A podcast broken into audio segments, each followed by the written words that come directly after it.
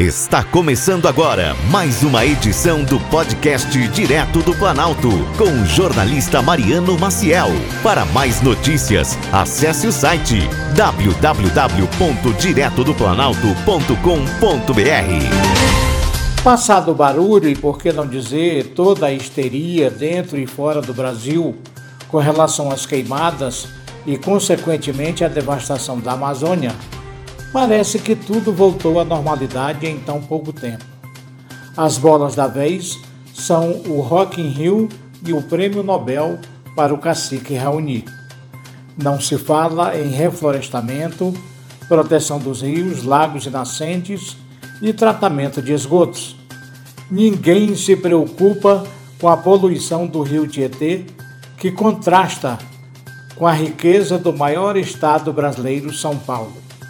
Em Caldas Novas, cidade turística do estado de Goiás, um esgoto a céu aberto recebe sujeira das casas e dos clubes que hospedam centenas de turistas nos finais de semana.